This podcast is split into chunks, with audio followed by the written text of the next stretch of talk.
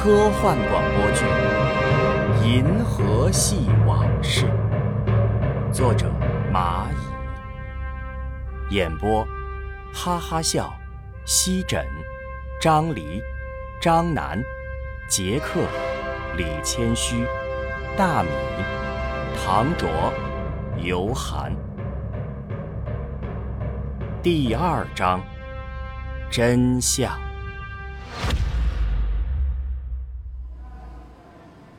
什么？你要去棺材？对啊，你不是去过吗？行倒是行，你得准备 NFT 协议的虚拟币，得多少？三千。通用货币不行吗？肯定不行啊，NFT 保密啊。我想想办法。刘淼回了家，和母亲说了自己的想法。母亲也是爽快，拿出自己的电子设备，对着刘淼的电子设备扫了一下。刘淼电子设备显示入账五千元。修理工办事也很爽快，当天就联系好了设备。设备在一间小黑屋内，中间放着一口棺材，棺材的外部连接着各种导线。有几个小伙子在电脑上一阵操作。就在他们忙碌的时候，修理工又给刘淼嘱咐各种事项。下去后，你一定要记住，别和其他人交流。只要你不交流，他们就不知道你是谁。你一旦交流，这个棺材的 ID 就暴露了。这个棺材可不合法，我们都得玩完，明白吧？明白。还有啊，在下面越快越好，别让下面的东西给诱惑了。明白。你想享受？直接付钱就可以，东西你就别买了，买了也带不回来。明白。千万别说话，别交流，明白？还有，你去的是博物馆，到了那边，我们可帮不了你了。你也别把兄弟我们给害了，我们下去只是为了享受。你要是出了岔子，我们都得受牵连。明白。几个工作人员把刘淼。慢慢的放倒在棺材中，刘淼闭上双眼，棺材盖慢慢盖上。等刘淼再次睁开双眼，他看到碧蓝的天空，大白鲸在天上飞，带翅膀的白马在刘淼面前。有一个透明的球体，刘淼进入球内，球内也没有任何操作按钮。刘淼在眼前显示屏上输入导航位置，的球体自动出发。语音系统提示：乘客您好，您的目的地是美历史博物馆。您是要走观光路线，还是走地下快车通道？刘淼在屏幕上选择了观光路线。需要来点音乐吗？刘淼再一次在屏幕上选择了是。刘淼沉浸在音乐和美景中，车子穿过繁华的都市，穿过热带雨林。穿过大海，穿过动漫城。不多时，车子来到了博物馆的门口停下。刘淼从车内下来，随后车就消失了。天空下着大雪，博物馆犹如希腊神话中的众神大殿。刘淼进入博物馆，博物馆内第一个走廊。陈列着各种名画，还有一些 NFT 作品。刘淼通过走廊来到大厅，这里是各种著名雕塑。在一个展台上还放着一块陨石，名牌上写着 ALH 八四零零幺，太阳系最古老的石头。刘淼继续往前走。在大厅的正中央有一个立方体的黑石碑。刘淼来到黑石碑面前，提示：“请输入密码。”刘淼成功输入密码，面前的黑石碑消失了，取而代之的是一扇大门。黑石碑内整齐地陈列着很多躺椅，躺椅发着微微的白光。刘淼选择了一张椅子躺下，面前马上出现了一个面板。刘淼选择了接入地球超脑。刘淼成功输入后，屏幕显示：“请选择您要查阅的内容。”刘淼在屏幕上输入了。太阳大风暴事件，刘淼马上身临其境，站在城市中间，街道车水马龙，欢声笑语。突然，天空出现美丽的极光，不知情的行人停下脚步拍照纪念。远处发生大爆炸，接着城市上空的高压电线也发生大爆炸。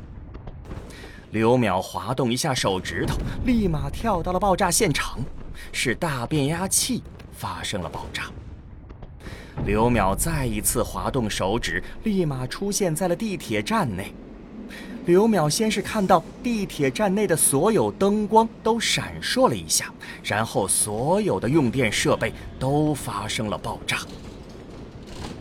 隧道内传出刺耳的碰撞声音。接着，一辆地铁撞出隧道，人们瞬间陷入恐慌，抱头鼠窜。刘淼再一次滑动手指，刘淼来到了核电站，这里给反应堆降温的水泵已停止工作，仪表盘上红灯闪烁，显示高温预警。核电站赤红的反应堆炸裂，一道蓝光从反应堆射出，直冲云霄。城市没有灯光，取代的是一片火海，还有各种惨叫声。天空下起大片的灰色粉尘雪花，到处生灵涂炭，建筑物。已成废墟，森林大火，各种动物尸体。刘淼再一次滑动手指，这一次刘淼来到了美国国会大楼。大会上，刘淼看到有一位带有“无穷大”符号戒指的白头发老人提议：“我觉得，现在最好的办法就是启动核弹。大家想一想。”这一次太阳风暴几乎摧毁了一切，再加上核电站爆炸带来的辐射，二十亿人成了半死不活的废人，他们迟早要死。为什么要让他们占用资源？现在还有多少资源让这么没用的人来去分享？让他们苟延残喘，还不如给个痛快。反正。核电站爆炸了，把锅甩给核电站，谁又能知道呢？这样下来，剩下的人才可以过得更好。我们抓紧时间把文明再重新建设起来吧。你们应该感谢我提出的这个建议，那些半死不活的人也应该感谢我，剩下的人。都应该感谢我。刘淼满脸震惊，他跑到那个老人面前，挥舞着双手，试图阻止那个白头发老人，但那只是一个影子。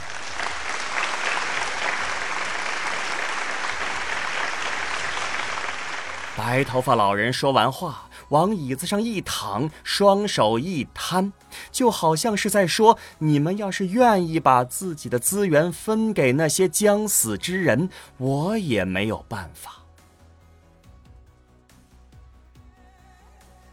刘淼也慢慢的冷静下来，他再一次滑动手指，世界各地正不同程度的。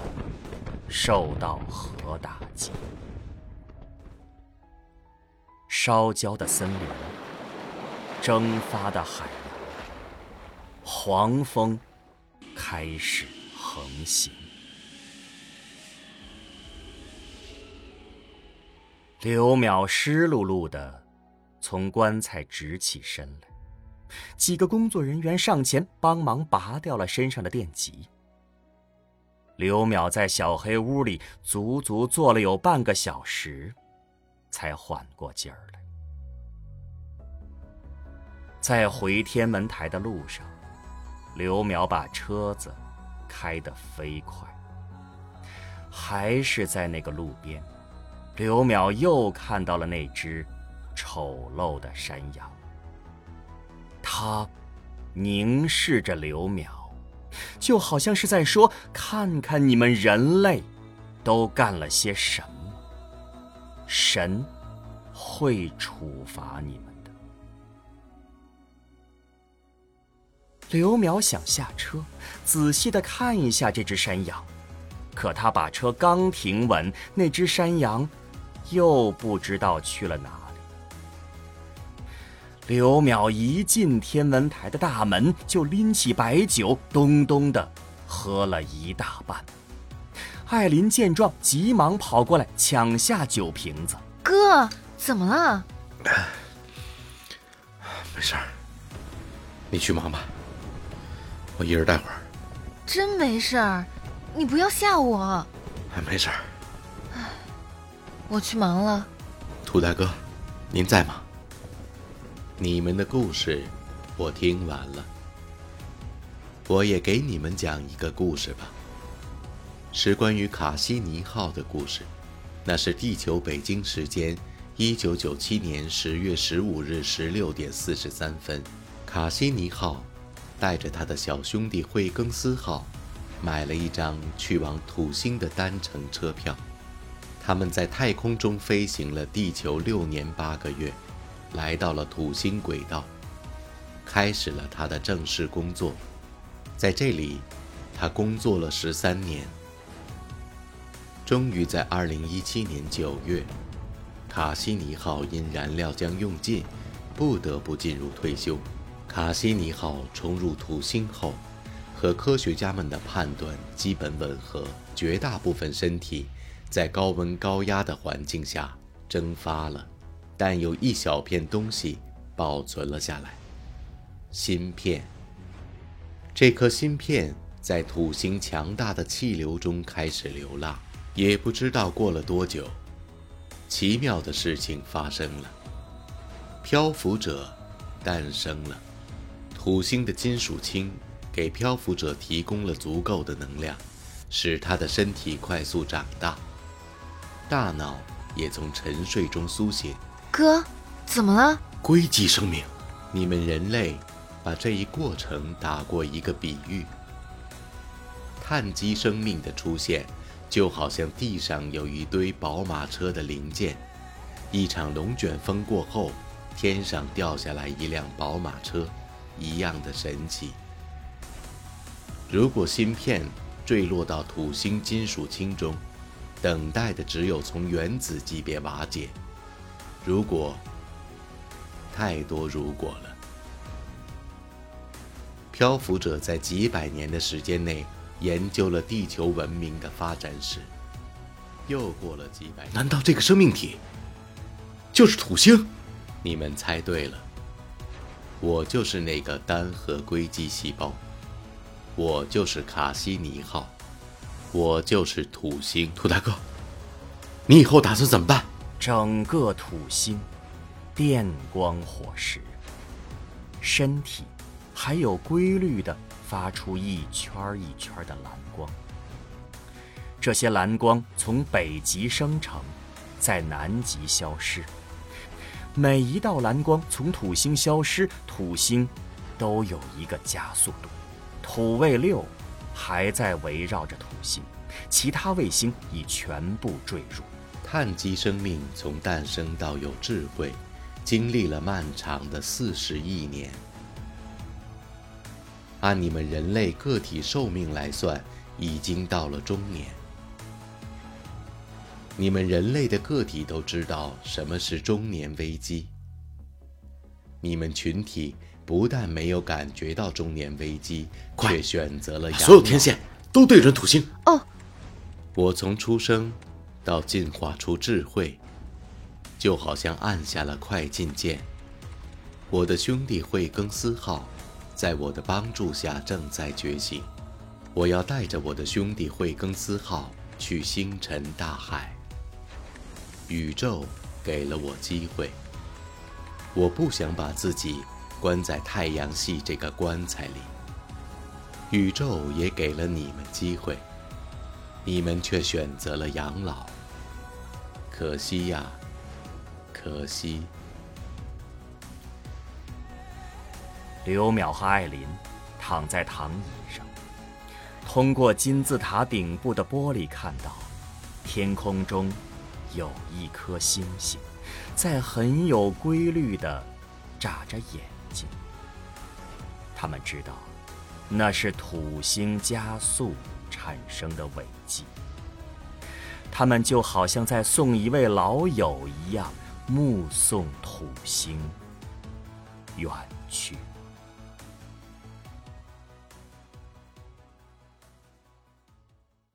一周后，土星和他的小兄弟们逃出太阳系的消息，以奇怪的方式传遍了整个地球。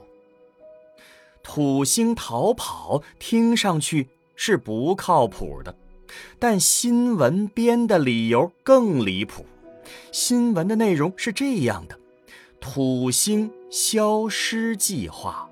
是人类科学家在太空蓄谋已久的，土星还在那里，只是我们看不见了。科学家们把土星遮挡起来了。哥，他们怎么可以这样说？这么荒唐的说法也有人信啊？古往今来，都一样。刘淼的话音刚落，台长就领着一行人进入了天文台。领头的是一位一百多岁的白种人，这个领头的白种人穿着比较随便，一副瘦小的样子，一看就是刚从棺材里出来，随便找了一件防护服套在了自己身上。身后跟着的四个黑人穿的是棺材保安队的服装，个头都很高大。几人进来，领头的白人让台长先是关掉了这座金字塔的供电系统，又让随身保安没收走了刘淼和艾琳的随身电子设备。刘淼和艾琳都习惯了这个年代的做事风格，很是配合。做完这一切，带头的白人拉过了一把椅子，坐在了。中控台的对面，另一边坐着刘淼和艾丽。事情我们知道是怎么回事了，我们也讨论过了，希望你们要对这件事保密，避免引起恐慌。这个是保密合同，你们要是愿意的话就签个字。我们愿意为你们提供冬眠设备，你们可以去那里。当然了，你们每人还可以得到五十万的补偿金。刘淼和艾琳四目相对，不知道该怎么办。刘淼，你还有其他事儿呢，别以为我不知道。你是想连累你女朋友艾琳女士吗？你不愿意签这份合同，我也不勉强，只能批捕你们。罪名还没有想好，先逮捕你们再说。我有的是时间，慢慢想，绝对可以让你们一生都在监狱里度过。白人做着这一切，继续用余光观察着刘淼和艾琳的反应。艾琳低着头，也用余光观察着白人。片刻，艾琳转头面向刘淼，刘淼也转头看向艾琳。两人交换了一下眼神，艾琳微微的点了一下头。刘淼接过平板电脑，将拇指放在指纹传感器上，脸朝向屏幕摄像头。随着平板电脑咔嚓一声，刘淼的指纹和面部信息出现在合同的签名区域。刘淼做完，把平板递给艾琳，艾琳也照做了。白人看两位签完合同，脸上立马带上了笑容，起身和刘淼、艾琳握了一下手。合作愉快，你们赶快收拾一下，最好明天就离开。几人走后，刘淼和艾琳打开自己的电子通讯设备，电子通讯设备几乎同时收到信息。恭喜您购买的地球福彩喜中二等奖，奖金五十万元，奖金将以汇款方式直接打入您预留的银行账户。紧接着就是第二条信息，您的账户由地球福彩汇入五十万元。第三条，第四条。紧接着又弹出了一条新闻：位于高海拔天文台的两位员工，同时中得地球福彩二等奖，他们已辞去天文台工作，打算去养老。第二天，刘淼妈妈、刘淼、艾琳围在小圆桌上，桌子上放着几盘饺子，两只小鸟在窝里叽叽乱叫。几个人都没有要吃的意思。刘淼的母亲率先打破局面：“来吃，你们到一百年后想吃我做的饭是不可能了。我这一辈子没啥遗憾的，只是 看不到你们俩结婚了。”妈，妈，我敬您的。刘淼见状，用胳膊肘轻轻的碰了一下艾琳，艾琳立马反应过来：“妈，我敬您的。”哎，今天这就是我们的婚礼了。一周后，艾琳和刘淼借助大刘留下来的冬眠技术，去了未来。